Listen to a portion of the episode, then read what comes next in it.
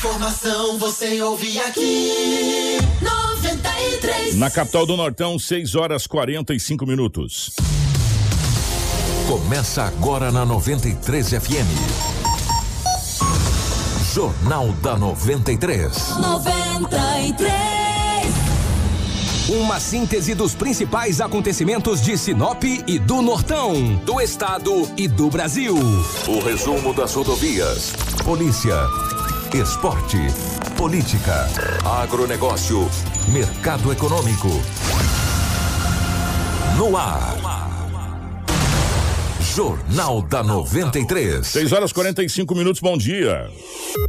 Estamos chegando com o nosso Jornal da 93. Hoje é terça-feira, meus amigos, dia 11 de maio de 2021. Sejam todos muito bem-vindos. A partir de agora, muitas informações para você. Para Ásia Fiat, tudo o que você busca, você encontra no Fiat Cronos maior espaço interno, porta-mala de 525 litros, central multimídia de 7 polegadas e até 8% de desconto para a pessoa física. Isso mesmo, 8% de desconto para a pessoa física no Fiat Cronos. Visite a Ásia Fiat de Sinop ou Lucas do Rio Verde. Conheça mais sobre o Cronos e aproveite essa oferta imperdível. Ásia Fiat, paixão por cada caminho. No trânsito, sua responsabilidade salva vidas. Junto com a gente também, está a Seta Imobiliária. Você busca um lugar tranquilo para morar com total infraestrutura completa para receber você e a sua família?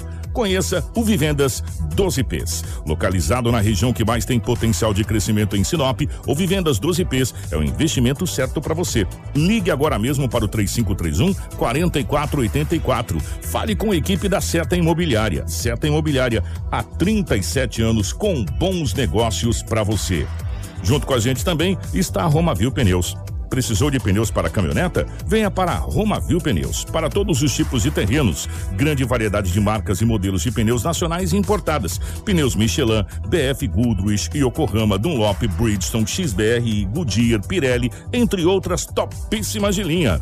Romavil Pneus tem os melhores profissionais para deixar a sua caminhonete top. Honestidade, credibilidade e confiança. Venha para Romavil Pneus. Aqui dá negócios. Faça o seu orçamento pelo nosso canal de vendas 669 9900 4945 ou 66 3531 4290. Roma Viu Pneus, com você em todos os caminhos. Junto com a gente também está a Todimo Sinop, a Casa Prado, a Auto Center Rodofiat, a Preventec, a Agroamazônia e a Natubio. Tudo o que você precisa saber para começar o seu dia. Jornal da 93. 6 horas 47 minutos, 6 e 47 nos nossos estúdios. A presença da Rafaela. Rafa, bom dia, seja bem-vindo. Ótima manhã de terça-feira. Bom dia, Kiko. Bom dia, Edinaldo Lobo. Bom dia para você que nos acompanha através do rádio, para você que também nos acompanha através da live.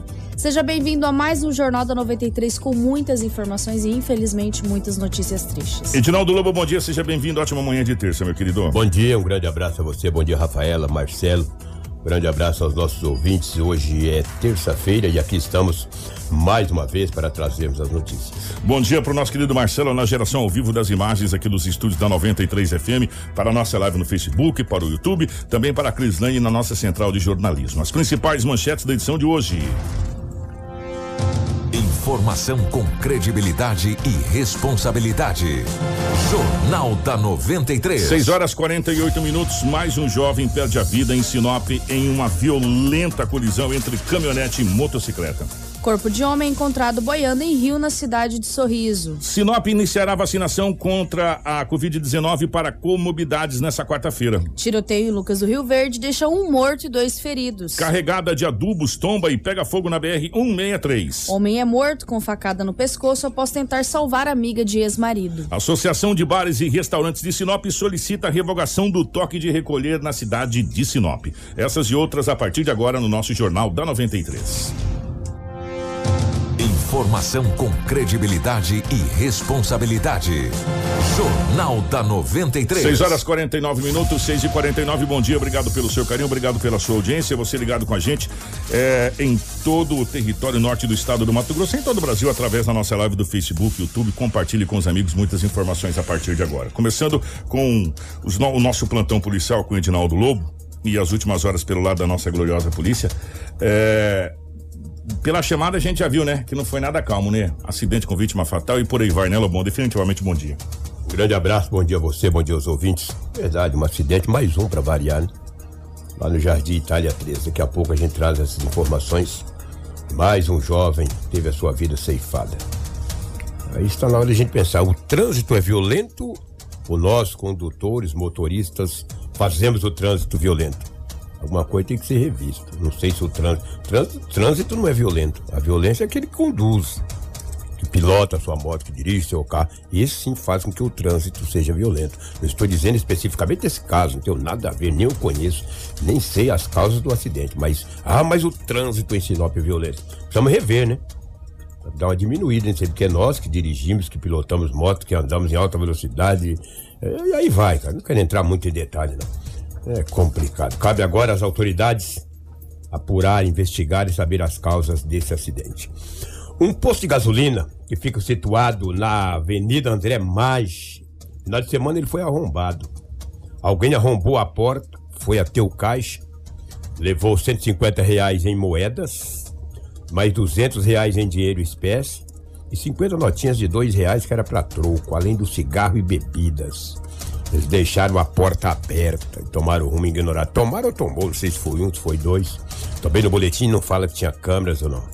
Sei que levaram uma boa grana, totalizando em 400 reais em dinheiro, além da bebida e também dos maços de cigarros. Interessante esse posto, será que não tem guarda, né? Arrombaram, rapaz, o escritório e levaram o dinheiro, mas que barbaridade. Os caras não perdoam? Os caras são incríveis. Que olha o que aconteceu no domingo o homem de 32 anos de idade, ele é morador ali da região do Jardim Imperial. Ele mora ali naquelas proximidades. Ele foi numa festa. Essa festa fica aproximadamente uns 3 quilômetros do local onde ele mora. Ele foi lá na festa, com volta das 0 hora e 30 minutos, ele falou: vou embora que já tá tarde. É, e veio embora a pé. Não é muito longe da onde era o local da festa e a residência dele. 0 hora e 30 minutos, já pertencendo à madrugada de domingo.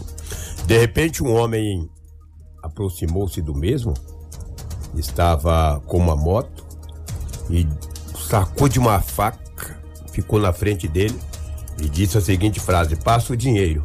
E ele não pensou assim, ah, passar dinheiro, meu? Que isso, tô vindo de uma festa, chegando em casa, o cara quer dinheiro. Sabe o que, que o indivíduo fez? Pegou um líquido do cheiro muito forte que nem aparentava ser um odor de gasolina ou de outro produto, e jogou nele. E falou, vou te matar, vou jogar. Ele falou, não, vou entregar a carteira. O cara já me jogou um líquido, cara, parecendo gasolina, um líquido que ele não. E o cara com aquela faca transtornado, ameaçando a todo instante, dizendo, vou te matar, vou te matar, me dá o dinheiro, passa o dinheiro. Ele jogou a carteira. A carteira tinha os documentos, uma quantia de dinheiro e os cartões. E ele vazou, foi para casa. E o homem montou na moto foi embora com a carteira do mesmo. Esse homem tem 32 anos de idade. Essa festa ficou caro, né? Ficou muito cara a festa. Você vê que o bandido não tem piedade de você. Ele te aborda, ele pode estar com uma arma branca, com uma faca, ele não quer nem saber. Ele vai lá e te aborda e, se for possível, ele te mata mesmo, entendeu? E se esse homem não entrega a carteira, correu o risco de levar uma facada. Isso é fato. Por isso que eu digo, quando você for numa festa, não vai sozinho, não, vai com alguém, porque talvez se tivesse em dois ou três, esse homem não abordaria você. Estava sozinho andando, zero hora e 30 minutos. Aí foi abordado. Ainda tentou correr, mas já que jogaram o líquido nele, falou: o quê? Esse líquido aí vai pegar no meu olho, vai me cegar. Ele entregou a carteira e vazou sem nada. Chegou em casa sem nada. Só que os assaltos não tem hora para acontecer. Ontem era 11 horas da manhã. Um homem de, que trabalha em uma empresa na Avenida André Mais, na Avenida dos Pinheiros, perdão. O homem trabalha em uma empresa na Avenida dos Pinheiros. Era por volta de 11h15 da manhã, na hora do almoço. Ele saiu da empresa para ir almoçar. Dois homens em uma moto vinha de moto. De repente aproximou dele, apontou uma arma de fogo aparentando ser uma pistola e pediu o aparelho celular do mesmo. Isso 11, 11 15 da manhã. Ele entregou o aparelho celular. Ou seja, é um aparelho, um A10 que pegou e entregou, já que os dois homens estavam na moto, muito próximo dele. Mostrou a arma para ele, pediu o aparelho celular, falou, tá, o aparelho. Foi almoçar já voltou para a empresa depois do almoço sem o aparelho celular. 11 horas, 11 e 15 da manhã. Os assaltos não param. Eles continuam a tudo. É, é, depois dessa pandemia, no começo até que estava mais calmo. Eu estou observando que agora aumentou o índice de roubos, não tem horário, tá? Meio-dia, 14 horas. Não existe meio-dia, existe 12 horas, né? São 12, é 14, é 15, é 0 hora. Impressionante. Essa, essa vítima, ela tem 27 anos de idade. É, perdeu o aparelho celular, um A10. Um homem de 26 anos de idade deixou um automóvel estacionado em frente à casa dele. Isso de sábado para domingo. Deixou estacionado às duas da manhã. Ele falou: olha, é madrugada, daqui a pouco amanhece o dia. Eu vou deixar o carro aqui, não vou nem pôr na garagem. Deixou, que é o grande erro, tá? Independente, a hora que você chega, guarda o seu carro dentro de casa, dentro da garagem e tranca. Perde um minuto, perde dois para trancar o portão, ou abrir o portão, principalmente se não for portão eletrônico. Todo jeito você tem que entrar para dentro, já guarda o carro. E daí ele deixou o carro estacionado. Quando amanheceu o dia, o vidro traseiro do carro dele, no boletim não fala que carro que é, não, nem sei que carro que é. Tava quebrado o vidro do carro, o vidro traseiro. Só que ele deixou a carteira com os documentos pessoais, deixou a bolsa, perfumes, peças de roupas, levaram tudo. Além do prejuízo de quebrar o vidro do carro, levaram roupa, peças de roupas, perfumes, a carteira com os documentos pessoais, cartões de bancos, quando foi ontem que ele foi no banco, já utilizaram, não sei de que maneira o cara conseguiram a senha. Já gastaram em lojas aí dois mil reais do cartão do homem. Aí ele cancelou. Depois do prejuízo de dois mil, ele cancelou. Mas não sei se tinha lá a senha com letras e números, não sei. Sei que usaram o cartão dele. Já gastaram dois mil reais. Além dos perfumes, além do vidro quebrado, das peças de roupas, o prejuízo foi grande para esse jovem de 26 anos que deixou seu automóvel estacionado na madrugada de domingo na sua residência. O boletim de ocorrência foi registrado ontem e ele estava na área central da cidade. Mais uma ocorrência registrada no setor policial. Geralmente, quando eu chego na terça-feira na delegacia, é calmo. Eu chegou lá, estava o investigador, já abriu a posse, já se cumprimentamos ali, batemos um papo e olhou um bolo de B.O.S. Ele falou, Lobo, ontem foi tenso. Falei, é mesmo? Ele falou, Lobo, ontem foi tenso. Com tantas ocorrências, entendeu? E daí eu acolhi as ocorrências, vários acidentes. O mais grave foi de uma vítima fatal, né? Esse foi muito grave. Os demais, teve um acidente também, Kiko, Rua das Rosas, esquina com a avenida principal, a... É, exatamente, eu já observei isso aí, Kiko. Eu já observei. Sua observação ela é perfeita. Bati o olho lá, eu já vi. Eu falei, hum. Mas e daí também não vem ao caso. E daí, Kiko, na verdade, que teve um acidente em Baúbas com Rua das Rosas. O motorista não observou um carro e acabou batendo. Um acidente de proporções graves, entendeu? Que aconteceu ali na, na, em Baúbas com Rua das Rosas. A Rosa é aquela rua da Hits, né? Exa exatamente. É, um pouquinho pra frente. A Embaúba está ali, questão de 50, 100 metros ali, entendeu? Um acidente grave, de proporções graves, mas não machucou ninguém. Graças a Deus. Olha, olha essa ocorrência aqui, ela me chamou muita atenção. Até trouxe, falei, eu vou trazer essa ocorrência com mais detalhes, né? Depois eu passo para a Rafaela, para o nosso departamento de jornalismo, a Rafaela, a Crislaine. Um homem de 27 anos de idade, ele é morador de Jardim São Paulo. Beleza, maravilha.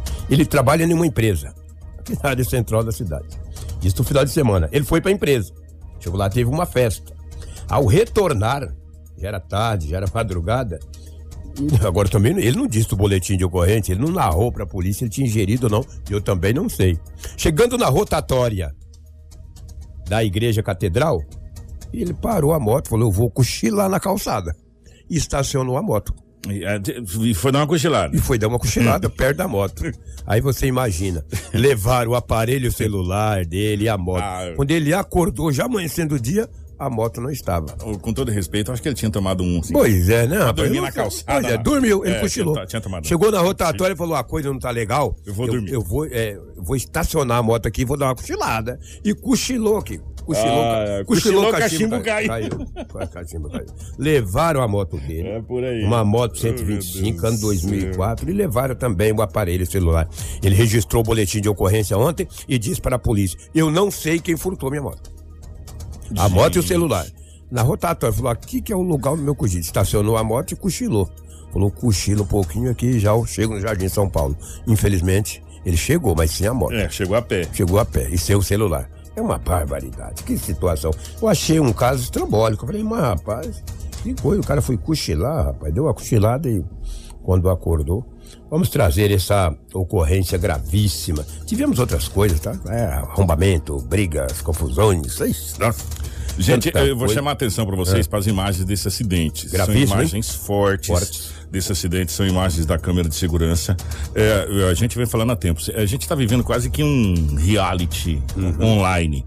E por um lado é bom, por outro lado é ruim. Mas o lado bom é que geralmente para a polícia, para as forças de segurança, facilita muito essas imagens, né? Pra perícia. Ajuda, né? Ajuda. Demais, demais. Você, você tem um norte, você tem por onde começar, né? O fio do novelo, vamos dizer assim. E as imagens desse acidente que aconteceu na cidade de Sinop ontem foi de proporções, assim, olha. Gravíssimo. Gravíssimas, gravíssimas. Você que vai acompanhar com a gente na live aí, a gente já chama atenção para essas imagens fortes. As- a, a live, as imagens falam por si. Gente, ó, tá aí, pra você que tá acompanhando a live, pra você que não tá. A Olha o tá horário que relatando. aconteceu lá, que é 22 e 14. 22 e 14. Na hora do Olha acidente, só. olha lá. Que pancada. Olha. Deixa, deixa eu explicar pra vocês poderem entender aonde foi isso aí. Aonde foi esse, esse acidente. Esse acidente foi próximo ao Machado Aeroporto. Ali. Jardim Itália 3. No- praticamente nos fundos do Machado Aeroporto ali, não é Sim, isso, gente? exatamente. É, ali, é. ali. Nos fundos do Machado Aeroporto.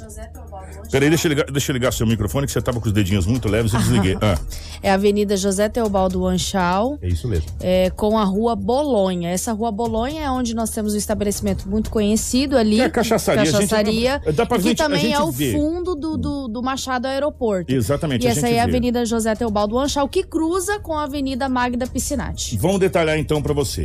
A caminhoneta vinha na avenida, a moto vinha na rua lateral ali a cachaçaria, ca- a cachaçaria pega as duas, pega a avenida e a rua Sim. lateral. Ela, ela é bem na esquina, muito bem montada, de passagem muito bonita. Um grande abraço aos nossos amigos lá. E, e nos fundos do Machado. Do Machado Aeroporto. E ali é aquela avenida que dá acesso, você vai sair ali na, na, na- avenida eh, Bruno Martini, enfim. A caminhoneta vinha pela avenida e a moto vinha na rua. A moto atravessou a avenida, mas foi uma pancada. Violento.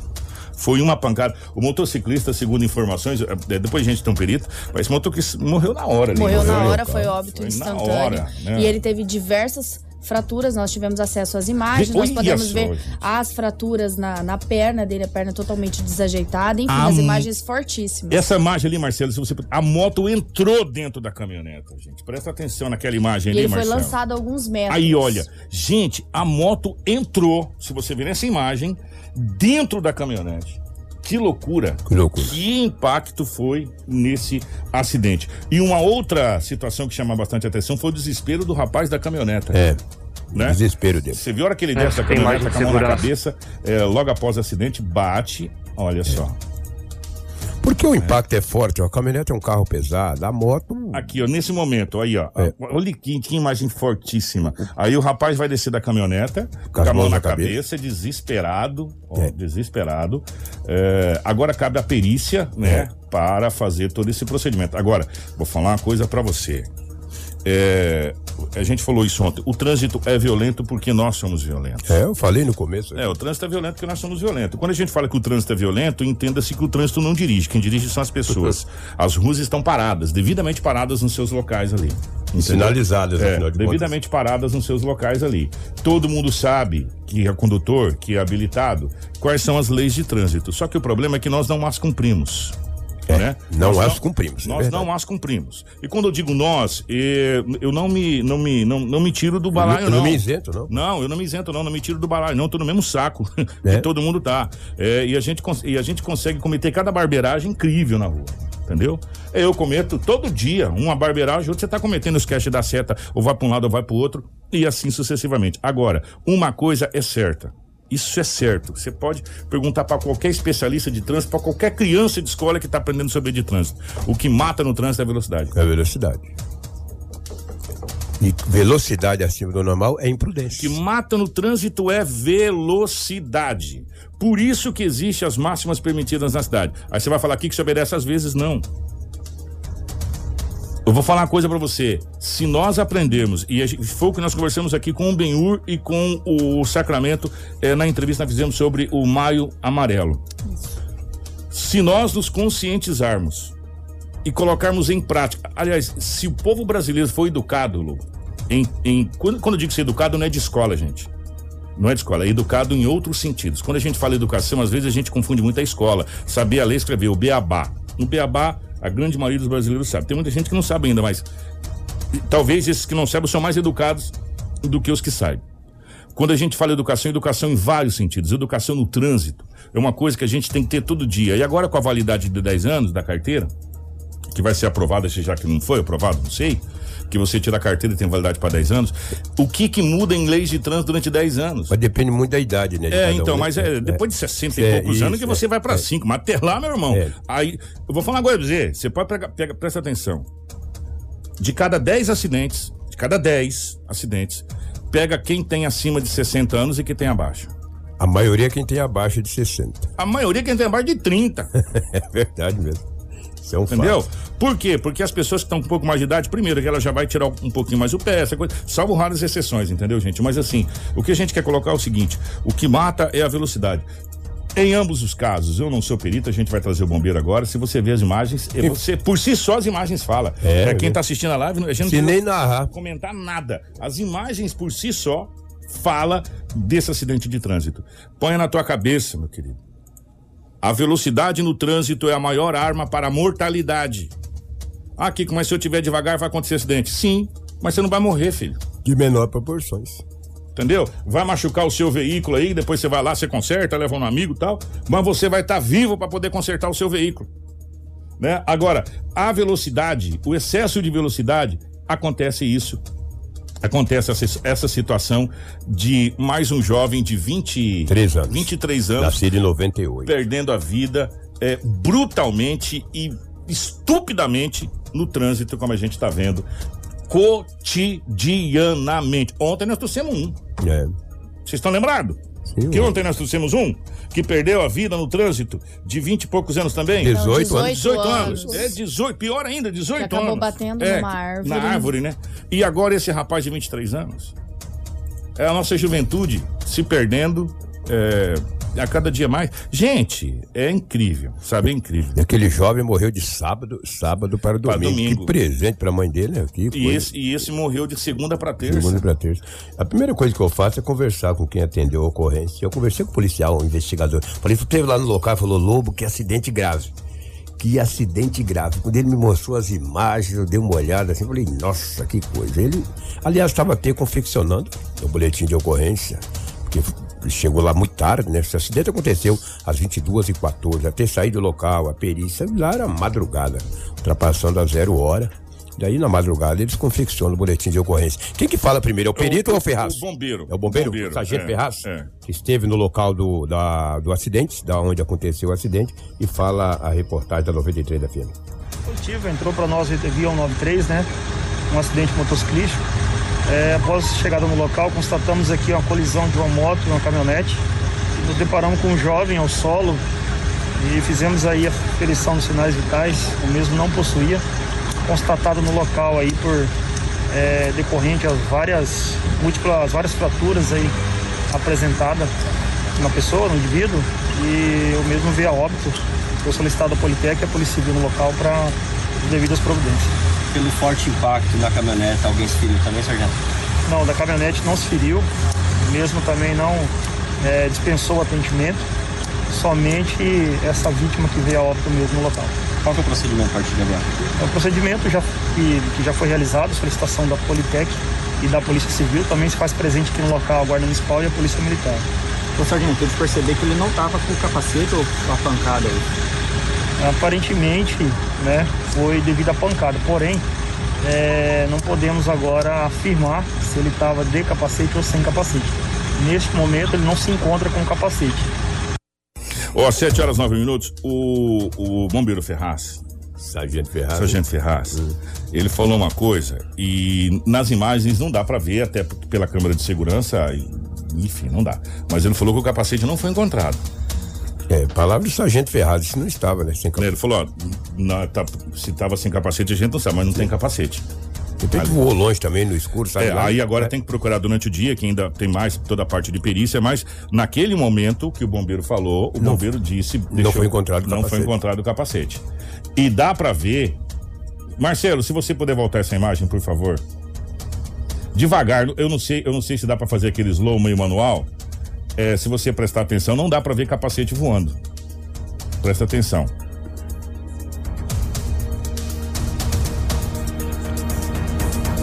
Ó, o Marcelo tá colocando em slow, tentando soltar devagarinho. Eu não tô dizendo que tava ou não. Ah, porque as partes que voam fica tudo ali, tá vendo? É, é verdade. A olho- Só que a, a olho, olho nu, nu, a olho pra- nu a gente não vê nenhum capacete Voando. saindo da cabeça. Só que como a moto entrou dentro do carro, Poderia estar de capaz. é, entendeu? coisa, Então é. agora cabe a perícia fazer essa narrativa. E a gente não tinha prestado atenção, foi o bombeiro que chamou a atenção pra gente, o sargento Ferraz que chamou a atenção que não tinha encontrado o capacete ali naquele local. Né, que, que não, não a, a- mas ele não sabe afirmar, não sabe precisar se ele estava com capacete ou sem capacete, né? Então, é, cabe agora a perícia. Por falar em perícia, nós temos um perito que esteve lá presente no local. É, quem que fala conosco aí? Que eu não, não sei o nome do perito agora, me fugiu aqui, mas vamos, vamos ouvir, depois na volta a gente, a gente fala quem que é. Vamos ouvir o perito. Vamos, vamos analisar agora, né? Diz que tem imagem de segurança, da- das câmeras de segurança na- rodando aí já, e vamos analisar o que, que a gente pode apurar da, desse acidente. E quanto à vítima, quais as lesões que vocês observaram? Ah, múltiplas fraturas, né? É, pelo menos em perna, braço, tórax, múltiplas fraturas. Foi óbito? Tá praticamente instantâneo. Instantâneo. Uhum, sim. Qual o procedimento? Juntar a do- documentação necessária, né, pra, pra proceder com, com, com- a necrópsia. E eu vou estar fazendo a parte do, do laudo, laudo pericial. Informação com credibilidade e responsabilidade. Jornal da 93. Bom, gente, agora cabe às forças policiais fazer toda a investigação. Trata-se do jovem An Andrew, né? Andrew Gabriel Santos Silva. Andrew. Esse é a vítima. Gabriel Santos Silva, a gente De tem. apenas 23 anos. 23 anos, tem a cópia dos documentos aqui e tal. Não vem ao caso a gente colocar, colocar no ar, não, não tem porquê. Andrew Gabriel Santos Silva. é, que perdeu a sua vida nesse acidente violentíssimo, mais uma morte estúpida no trânsito de um jovem é, que se vai. É, e de novo a gente bate na tecla. Gente, nós estamos no maio amarelo. Nós estamos no mês de conscientização do trânsito. É, nós precisamos, nós, condutores, precisamos nos reeducar. Eu acho que essa é a palavra certa. Diz que burro velho não aprende truque novo, Lobo, mas eu acho que a gente precisa reaprender. Nós precisamos nos reeducar no trânsito. Precisamos ter mais paciência, mais calma no trânsito. E um detalhe, gente, muito importante. De novo a gente vale ressaltar. O que mais mata no trânsito é o excesso de velocidade né? É você estar na, numa velocidade considerável. Não estou dizendo aqui cabe a perícia dizer se estava em alta ou baixa velocidade. Eu, a olho nu não dá para saber quando dava por hora, né? Não tem impossível a gente saber. Cabe a perícia dizer quem estava certo, quem estava errado. Mas independente disso, é mais uma vida que se vai e não volta. Mais um jovem, um futuro todo pela frente, que se vai num acidente, né? É, como a gente já teve essa semana, é o segundo. Então, quantos mais precisarão ir para alguma coisa ser feita, né? Ah, mas o que, que nós vamos fazer agora? Que conscientização. Tá provado. Conscientização. Tem um bom e velho ditado que diz que água mole em pedadura, tanto bate até que fura. Conscientização. É simples. Conscientização, campanhas, campanhas educativas, blitz educativas, não punitivas. Como a gente chamou aqui, é, até parece que está tendo já esse, essa situação dos entregadores de delivery. Se fazer um- um- uma lista dos entregadores de delivery com o nome, que empresa trabalha, tudo certinho para que eles também tenham segurança, né? Uma série de situações. E o que chama muita atenção é que a cada vez mais é, a gente está vendo acidentes com motocicletas. Por quê? É muito explicável. Ninguém aguenta pagar gasolina mais não, meu irmão. Uma coisa pra você. Tá Fala pra difícil, você. tá difícil. Ninguém aguenta pagar gasolina mais não. Ah, vamos pro álcool, o álcool tá igual a gasolina. Né? Então o que que tem? A moto, porque ela é prática, ela é rápida, ela é econômica, ela é ágil. Né? É, tanto é que as forças policiais estão trabalhando com motocicletas. Por quê? Porque é muito mais prático. Você trabalhar com motocicleta é muito mais econômico. Só que ao mesmo tempo a motocicleta, o para-choque da motocicleta é o peito do condutor, mano. Ou a perna. Ou a perna, ou a cabeça. Né? Então você tem que tomar cuidado. E um dia eu falei aqui, não tem preferência para moto. Teve alguém na live que falou assim: tem que parar sim, moto tem preferência. E vou, e vou repetir de novo. É, cada um sabe da sua vida. você motoqueiro, se você entender que toda esquina você dá uma segurada, você para, independente a minha preferência, você vai se dar bem, porque você não vai ter perna quebrada, você não vai ter fratura na cravícula, você não vai ter acidentes graves. Pode até ter acidente, mas em pequena proporção. Então, você motociclista, entenda, é o melhor meio de transporte, na minha opinião. O mais rápido, se faz tudo muito mais rápido e muito mais econômico, só que é muito perigoso é muito perigoso. E tá aí os exemplos que a gente está vendo a todo dia aí, é, jovens perdendo a sua vida, infelizmente. E mais esse jovem perdeu a vida. E Kiko, quero reforçar também que ontem esse acidente já tomou grande proporção das mídias sociais. É, em todas as páginas já estavam as imagens das câmeras de segurança, enquanto os peritos ainda estavam no local do acidente é, verificando tudo corretamente. E também eles tiveram acesso a essas imagens. Gostaria também de reforçar que as pessoas que estiveram no local tiraram foto da vítima ali já ao solo, que vocês pudessem, por favor, parar de compartilhar essas imagens, devido a alguns amigos e familiares que acabaram recebendo elas, inclusive publicaram ela nas mídias sociais. Vocês precisam ter responsabilidade sobre esse conteúdo e a gente, como veículo de comunicação, sempre tratamos a imagem para que não seja passado é, ela de forma real. O, a vítima ali totalmente destruída devido a esse acidente. O que a gente precisa pensar as pessoas, e eu acho que todo mundo tem um direito, a mídia social está aí para isso. Enfim, surgiu para isso. É, e a rapidez com que ela. Sim. Ela, ali na hora, um celular já resolveu. Você já faz uma live ao vivo se você quiser. Agora você precisa ter é, é, responsabilidade que a mãe, o pai, é, a esposa, alguém ligado à família pode estar tá assistindo, pode ver em real time, em tempo real, aquilo que você está passando e ver aquelas imagens fortíssimas, né? Então, é, a gente precisa ter muito cuidado com o que a gente coloca na internet, principalmente quando se trata de acidente, homicídio, essa situação. Por quê? Porque lembre-se você, meu amigo, do outro lado, quem vai ver a foto que você postou ou o vídeo que você postou pode ser a mãe dessa pessoa. Ou pode ser o pai, ou pode ser a esposa, ou pode ser o marido, enfim. Então, é, e, se, e, e, a pergunta que você tem que fazer é o seguinte: você gostaria que fosse ao inverso, que fosse é, exposto para que você do outro lado visse essa situação? Então, é, como disse a Rafaela, a gente precisa ter. É, a gente sabe que na hora aquele anseio da, da situação de querer mostrar, a gente tem que ter a responsabilidade de tomar cuidado com que aquilo que a gente vai mostrar, principalmente quando envolve óbito, acidente, homicídio, essa situação, a gente tem que ter essa, essa responsabilidade, porque tem sempre uma mãe, tem sempre um pai, tem sempre um familiar dessa pessoa do outro lado que pode acessar isso e ver. E é né? passível de medidas judiciais é. também. Então, você tem também. que ter responsabilidade sobre o conteúdo e principalmente sobre as informações informações, ontem também várias informações desencontradas sobre a identificação do jovem, sobre a idade do jovem. Eu acho, eu acho, eu acho nunca fez parte do jornalismo, o achismo nunca fez parte do jornalismo. A essência do jornalismo é a verdade, é o fato. Então, quando não se sabe da informação com todos os detalhes, a gente não fala nada. Pois bem, tá aí, gente. Olha, muito triste com mais uma vida perdida. Muito triste com mais um jovem que se vai. Muito triste com mais um uma vida perdida no trânsito de forma estúpida e brutal. Estúpida e brutal, acho que essa é a palavra correta, né? E a cada dia que a gente passa naquele cemitério, a gente vê mais e mais jovens ali é, perdendo a vida no trânsito. E a pergunta é até quando nós vamos é, ver e ver e, e pegar. E o que dói no coração é saber que daqui a duas horas, três horas, vai virar mais um número na estatística. E aí? E a mãe desse jovem, o pai desse jovem? Aí você vai falar aqui que imprudência. De novo eu vou dizer para vocês, precisamos de educação no trânsito. Precisamos nos reeducar para o trânsito. Precisamos entender que o trânsito está matando acima do normal. Precisamos entender que o trânsito de Sinop está ficando cada vez mais complicado. Precisamos urgentemente entender que nós estamos com mais de 130 mil veículos emplacados aqui rodando diariamente nas ruas da cidade de Sinop. Precisamos entender que nós não somos a Sinop dos anos 80. Nós somos a Sinop agora, não vou nem colocar dos, do, de 2021, não. Nós somos a Sinop já pensando no futuro maior. Cadê o nosso projeto do trânsito? Tudo se enquadra, tudo se encaixa. Nós estamos no Maio Amarelo. Precisamos discutir o trânsito de fato e de direito.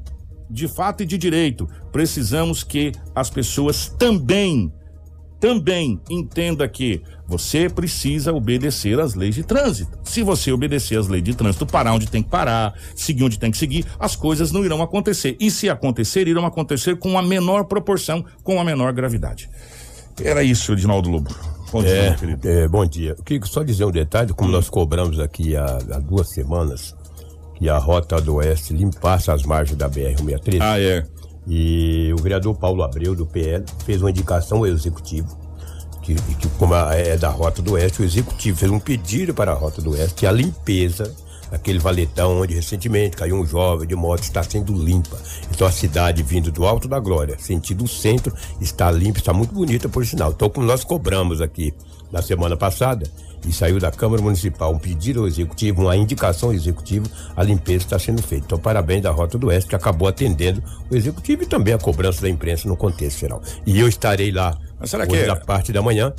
Estarei na parte da manhã, vou trazer amanhã. a- Mas será que as coisas só acontecem quando, tem Quando cobrança, cobra, né? gente? Pois será é. possível? Não precisava isso, Tem né? que cobrar, tem que ficar toda hora. É. nosso papel, nosso papel é trazer informação, mas a gente cobra também, mas será que é toda hora as coisas só andam se cobrar, se cobrar, se cobrar? Pois é. Não precisava. Será que nós temos Serasa agora? Serasa cobra, né? É, SPC? Serasa se eles me cobrar, o trem não tá fácil não. Um grande abraço e bom dia a todos. Pelo menos que está sendo feito, né? Graças É, a Deus. ótimo. Ó, ó, Ontem assisti a sessão da Câmara de Vereadores, desde É. o começo. É, enfim, a sessão ontem foi tranquila, foi uma sessão branda.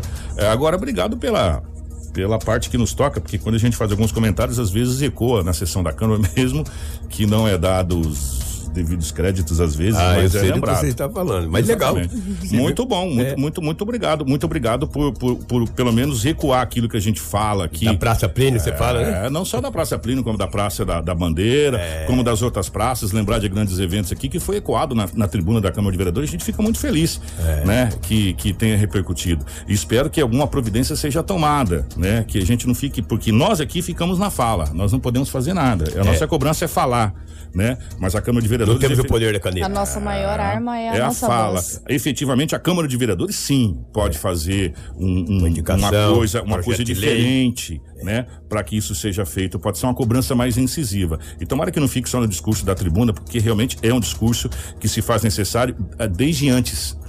Não é de ontem, não é de hoje, não é de agora. O que a gente vem cobrando sobre a Praça Plínio Calegaro já, ó, é de antes. Faz ó. muito tempo, Bem né, antes, bem antes de ser fechada a lanchonete que lá tocava, que a gente já fazia cobranças eh, sobre a Praça Plínio Calegaro, porque ela foi desvirtuada do que ela foi feita. Desde lá da Hits, quando nós fazíamos. ó, a- Então nós estamos falando disso há nove anos quase. É, exatamente. Agora, obrigado por, por ecoar isso na Câmara de Vereadores. A gente fica muito feliz, muito feliz mesmo. E estamos à disposição aqui. Obrigado também pela né? audiência. É, e obrigado pela audiência, porque tá, tá dando é, até um- uma, uma certa pauta. A gente fica muito feliz. Um abraço, bom dia a todos. Nós vamos falar de um homicídio que aconteceu de. Onde foi esse homicídio? O homem foi sacado no pescoço, Rafa?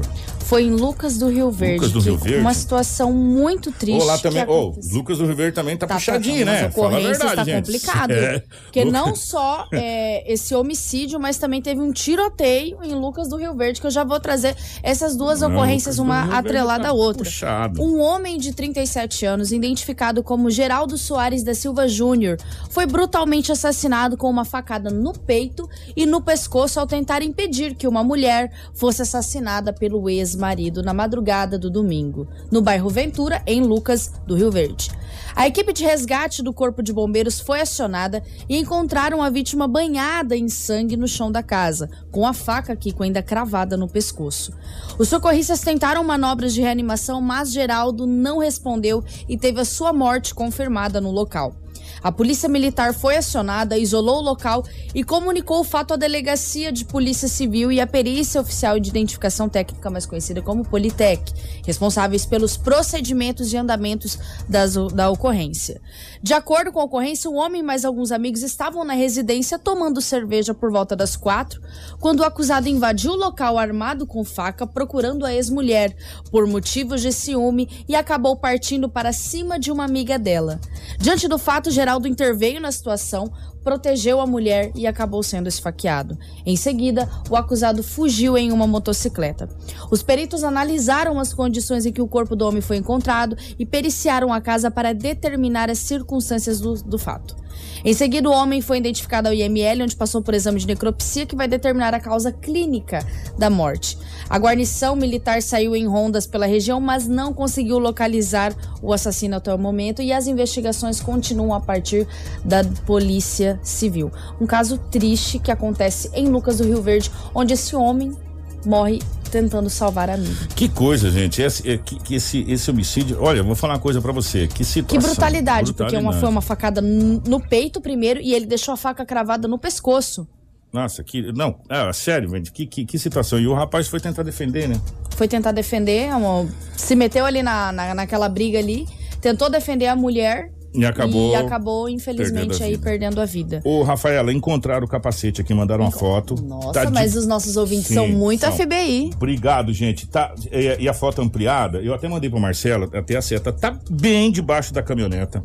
É, e dá pra gente ver realmente que é o capacete é, que ficou É ali. que ali no momento, da, na O- hora da sonora do, do Corpo de bombeiro, Bombeiros, era muito recente ao acidente. Então, é, eles não podem estar ali mexendo na, Até a momento. perícia é, chegar, Exatamente. né? A perícia que tem que analisar, a perícia que tem que vir retirar os veículos dali, analisar o corpo. O que, que a- o Corpo de Bombeiros ele tem que fazer? Ele chega, constata o óbito, se não tem óbito, ele encaminha a pessoa para o hospital. É. E se tem, e- Exatamente. chama- A polícia militar, Ali, ó, tá ela fica no local cuidando do, de todo dos veículos e também do corpo. Ó, ela ficou bem debaixo da moto e da caminhoneta, tá vendo ali, ó? Bem, bem baixa mesmo, olha lá. Ó. Muito obrigado aos Muito nossos obrigado ouvintes aí. aos nossos Vocês ouvintes. são 10 mesmo, são espetaculares aí, tá? E, portanto, essa, essa foto tirada ali da, do vídeo que mostra realmente aonde tá o capacete debaixo da moto ali, bem escondidinho. Então, na hora até o, o bombeiro, como disse a Rafaela, tem que esperar todo o procedimento. Sim. Ele faz o atendimento, viu que a vítima tá em óbito, ele se retira e espera a perícia Ele chegar. espera a perícia chegar, a polícia É, civil e a polícia exatamente. militar fica Por ali. foi falado. E a Guarda Civil também foi acionada, Kiko, porque como é um local muito movimentado,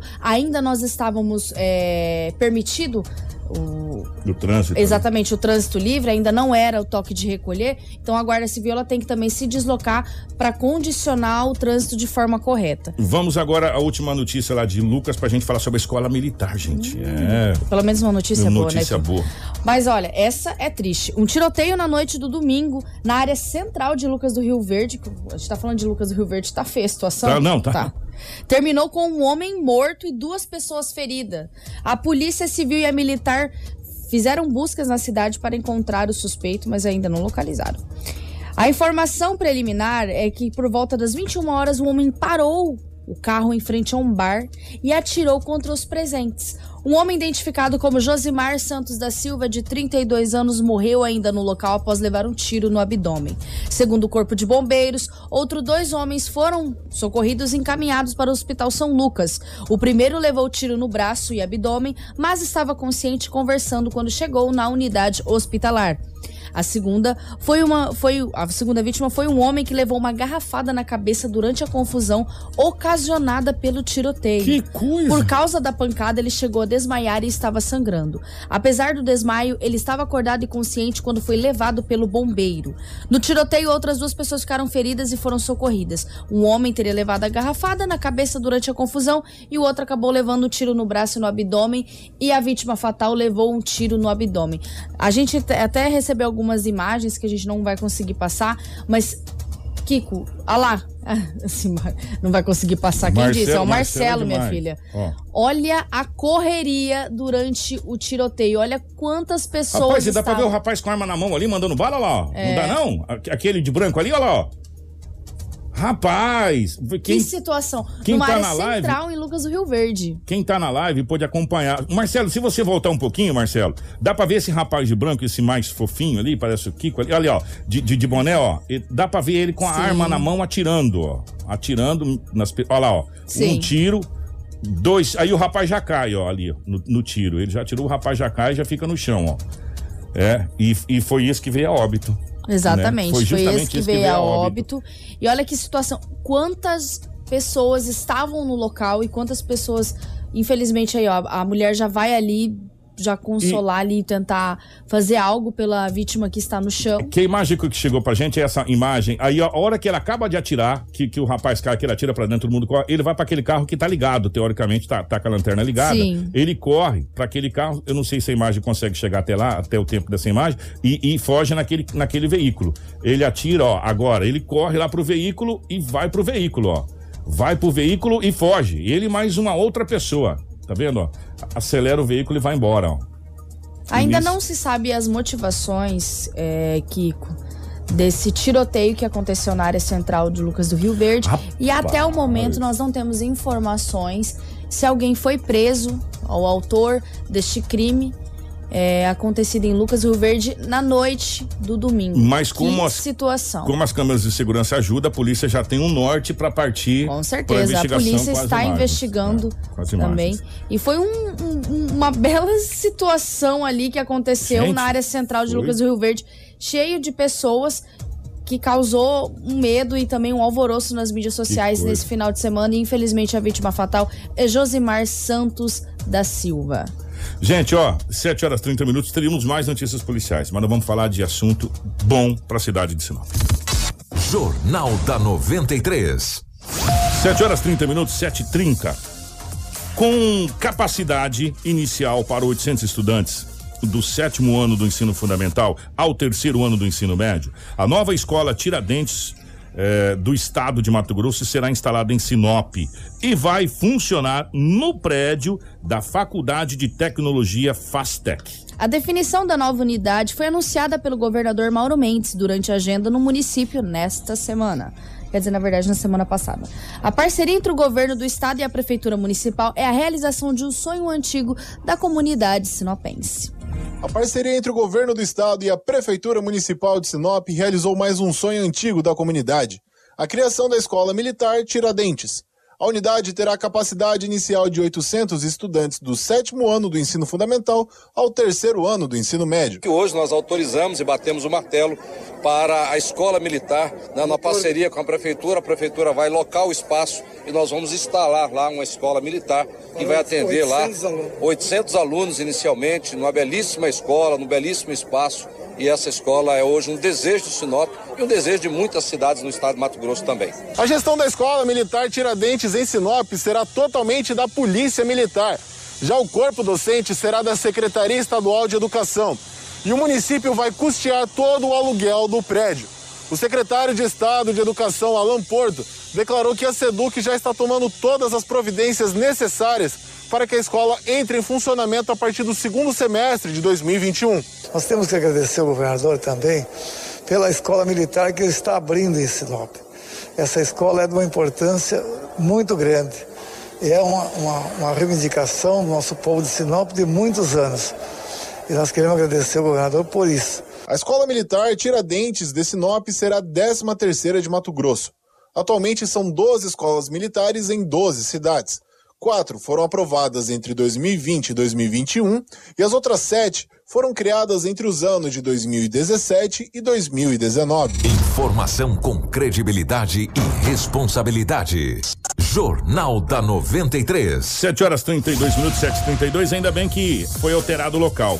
Inicialmente o local era para ser na assessoria pedagógica ali, para ser mais Do exato. lado do Nilza. É, do lado da escola Nilza de Oliveira Pepina ali, pegando entre ali em Baúbas e Lírios. Isso. Ah, eu ainda tô bom de posicionamento ali.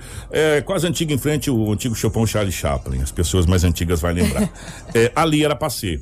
Né? Agora mudou num local muito mais amplo. Muito, mais muito. Ó, coloca muitos muito aí melhor que é, é aonde vai ser agora, que vai ser na Faculdade de Tecnologia Fastec. Então, muito bacana realmente. E era já um sonho almejado pela população de Sinop, a escola Tiradentes há muito tempo. E o nosso querido Capitão Dantas vai ser o diretor da escola, né? E deixa só fazer um adendo. Se há um nome que merecia ser o diretor da escola militar, chama-se Dantas. Capitão Dantas, pelo trabalho realizado à frente à, à luz da manhã. Se vocês lembrar, recordar, é, o Dantas vem desde o começo trabalhando com crianças, então ele tem um tato e um jeito de lidar com crianças, nada mais do que, sabe, a pessoa certa no lugar certo. Né? Então, parabéns pela escolha também do Dantas, do Capitão Dantas. Que, se eu não me engano, acho que está em Feliz Natal, União do Sul, não me, não me recordo agora. Estava em Feliz É, Natal, se estava, não me engano, né? que o Edinaldo Lobo trouxe É, aqui no jornal. eu ô, ô, Dantas, pelo amor de Deus, desculpa, puder seu amigo posicionar. aqui. É, é.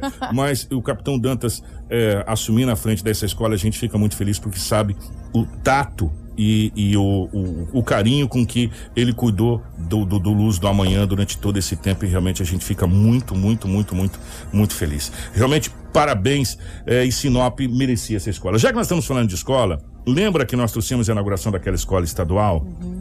que a gente vem vem falando. Outra situação que foi colocada ontem, é, que o governador não fez mais que obrigação, sim, mas teve outros governadores que não fizeram nem obrigação, né? Não passaram nem por Sinop, né? Vamos lembrar aqui, gente? Vamos dar César o que é de César, a Deus o que é de Deus?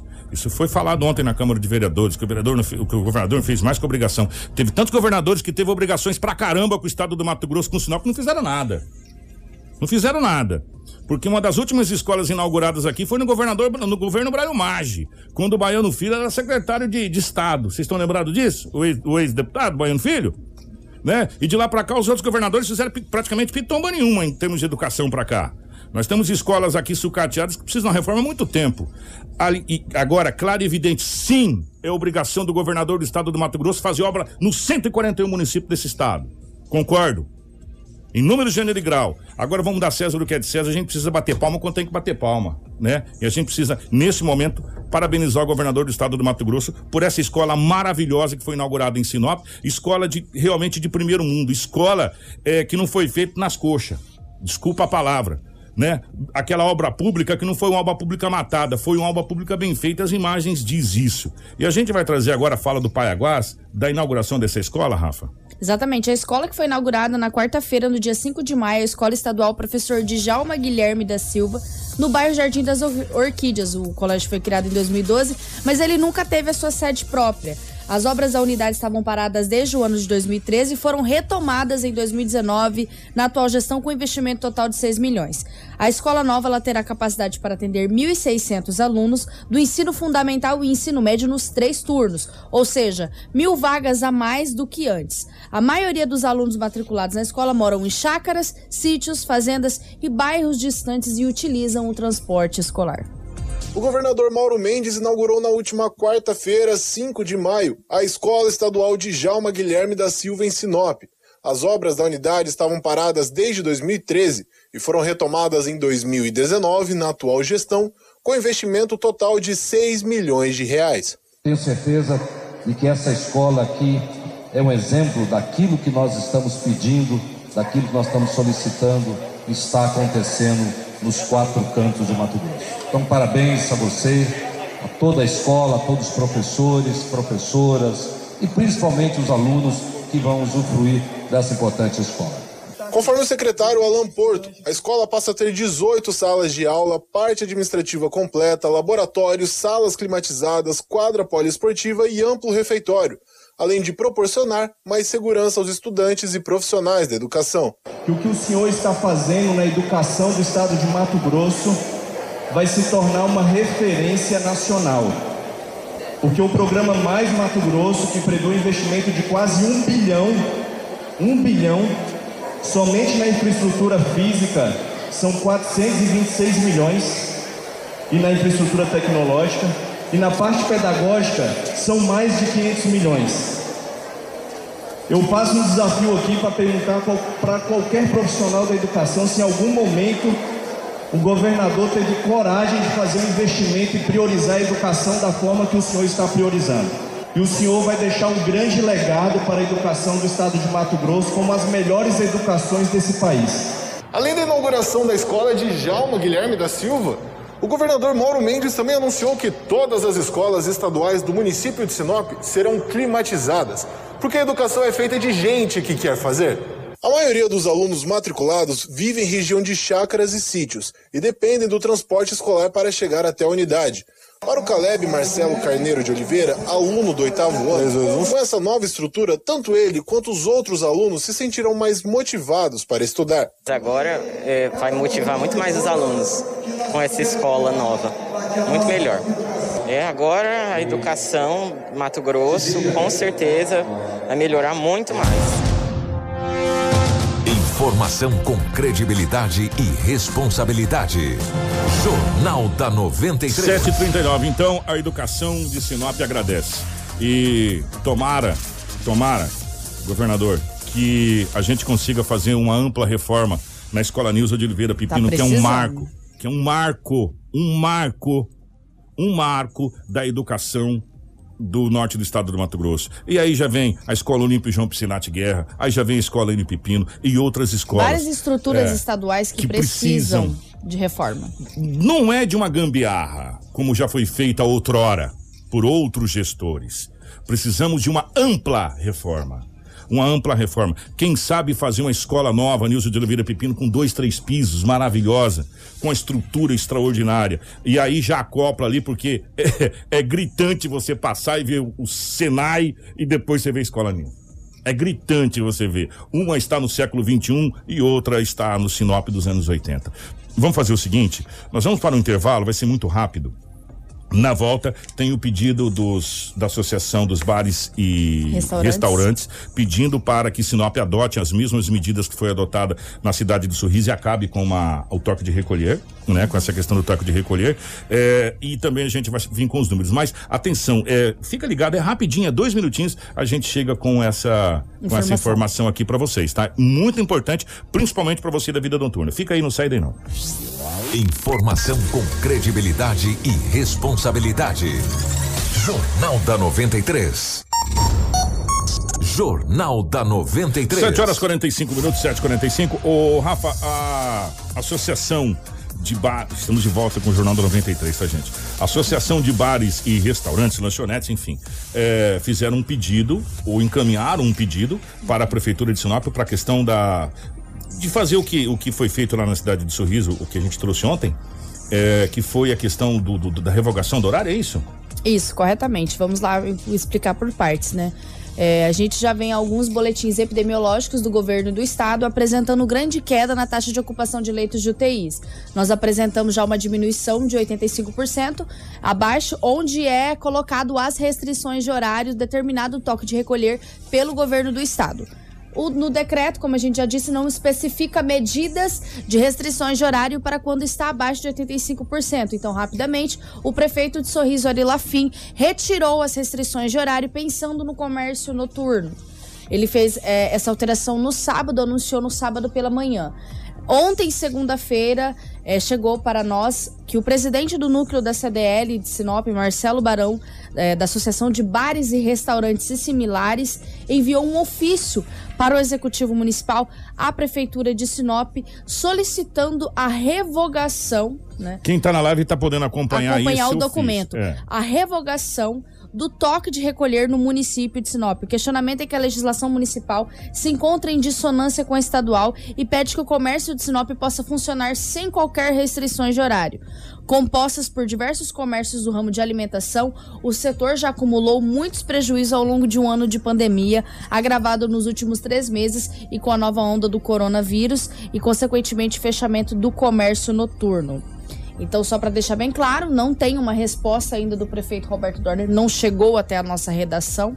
É, uma resposta do prefeito Roberto Dorner relacionado a, a esse. Se vai mudar ou não esse- o decreto. Exatamente, relacionado à revogação. O que chegou pra gente foi e o que a gente tinha pedido ontem, a gente não queria nem rodar lá o que estava na rede social, a gente fez uma pergunta para o prefeito Ari Lafim, eh, para a assessoria de imprensa, e só que até o, final do jornal não tinha chego, mas chegou pra gente no início da tarde, falando justamente sobre o porquê da revogação eh, do decreto e, e o término do toque de recolher na cidade de Sorriso. A gente vai ouvir o prefeito Ari Lafim. Na verdade, bom dia a todos os ouvintes da Rádio 93, de Sinop, toda a região, Kiko, Rafaela e Lobo. Muito bom estar tendo a oportunidade de falar com vocês e todos os ouvintes. É, nós estamos obedecendo aos critérios do, do decreto governamental, né? O decreto emitido pelo governador do estado de Mato Grosso, Mauro Mendes, de que toda movimentação seria sempre feita ou refeita pelos municípios, dependendo dos números e da posição do grau de eh, de muito alto, de alto e assim moderado. Nós ainda estamos em alto, porém os 81% de UTIs ocupadas no estado de Mato Grosso faz com que o decreto possa ser alterado no município. Isso está lá dentro de um dos captes.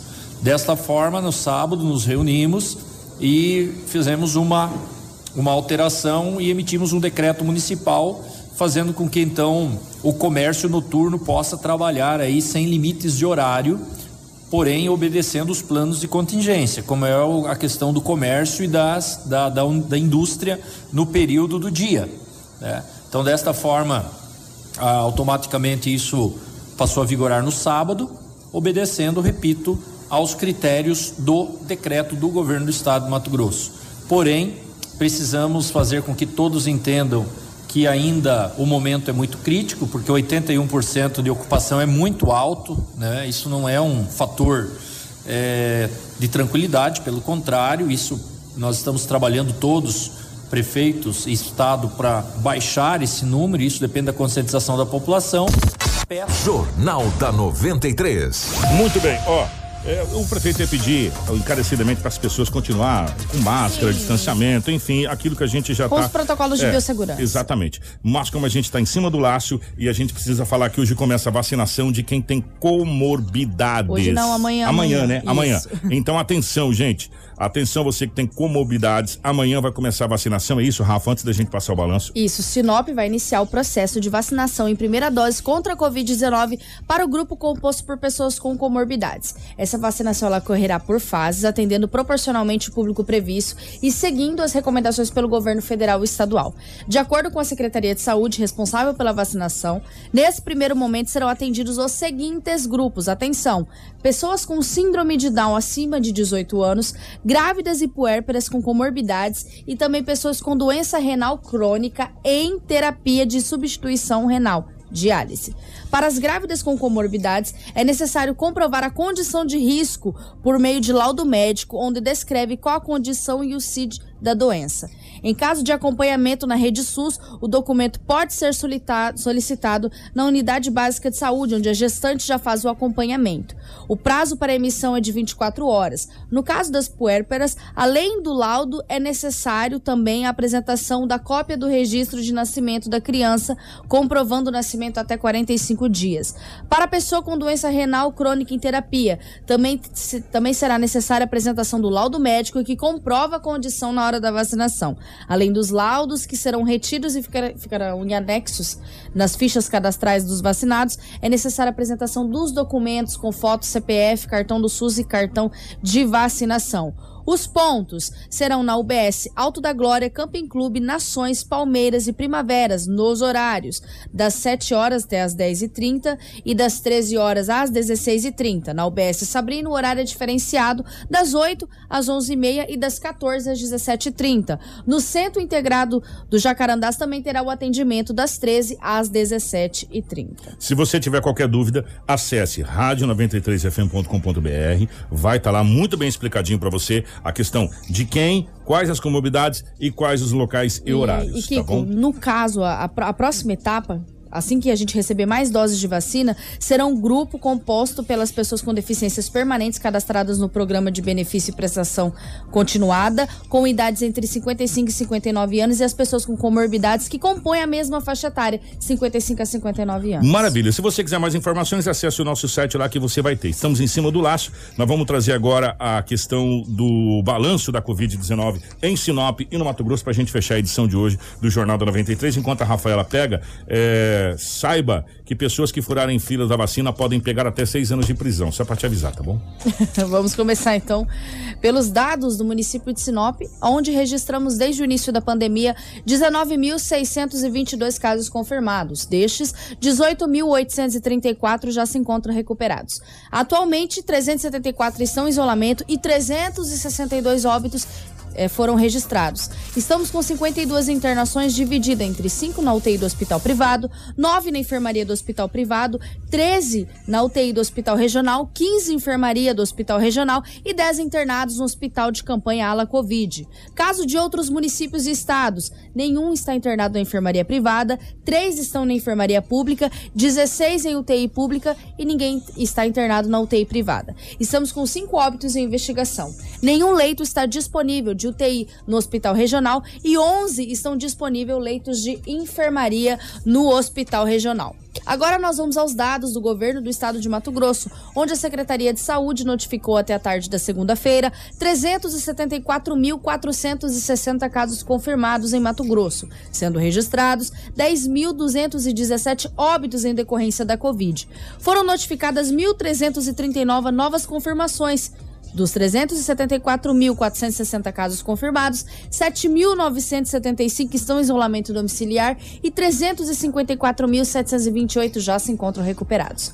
Entre casos confirmados, suspeitos e descartados para Covid-19, há 418 internações em UTIs públicas e 342 em enfermarias públicas. A taxa de ocupação está em 77,26% para as UTIs adulto e em 37% para as enfermarias adulto. Quero ressaltar rapidamente que hoje sai a classificação de risco dos municípios e a expectativa é que haja redução de alguns municípios nas classificações. Muito obrigado, Rafa. Nosso Jornal da 93 fica por aqui. Obrigado, Marcelo, Edinaldo Lobo, Crislane e toda a nossa equipe. Voltamos amanhã com o nosso Jornal da 93. Um grande abraço. Tudo o que você precisa saber para começar o seu dia. Jornal da 93.